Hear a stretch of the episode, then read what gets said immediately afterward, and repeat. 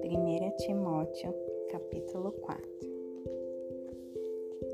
Mas o Espírito expressamente diz que, nos últimos tempos, alguns deixarão a fé, dando ouvidos a espíritos enganadores e a doutrinas de demônios, falando mentiras em hipocrisia, tendo a sua própria consciência cauterizada com ferro quente, proibindo o casamento e ordenando a abstinência dos manjares que Deus criou para ser recebido com ação de graças pelos que creem e conhecem a verdade.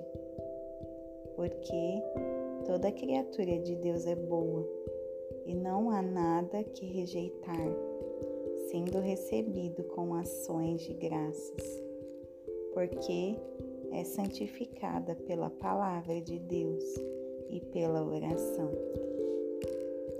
Propondo estas coisas aos irmãos, serás bom ministro de Jesus Cristo, nutrido com as palavras da fé e da boa doutrina que tens alcançado. Todavia, recusa as fábulas profanas e de velhas e exercita-te a ti mesmo em piedade, porque o exército corporal para pouco aproveita, mas a piedade para todas as coisas é proveitosa, tendo a promessa da vida que agora é e da que há de vir.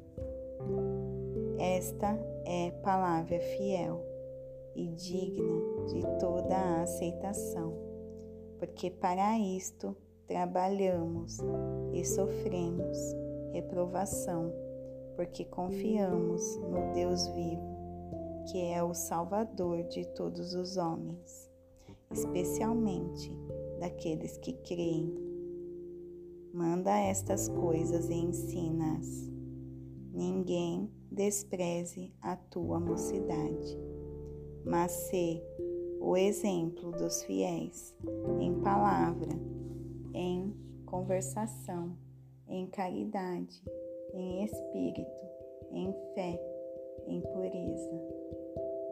Até que eu vá, dedique-se à leitura, exortação e à doutrina.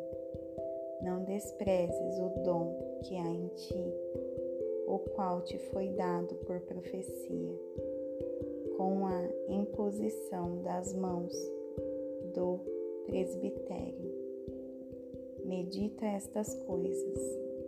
Entrega-te a ti mesmo inteiramente a elas, porque o teu aproveitamento apareça a todos. Tem cuidado de ti mesmo e da doutrina. Continua nestas coisas, porque fazendo isto te salvarás tanto a ti mesmo como aos que te ouvem.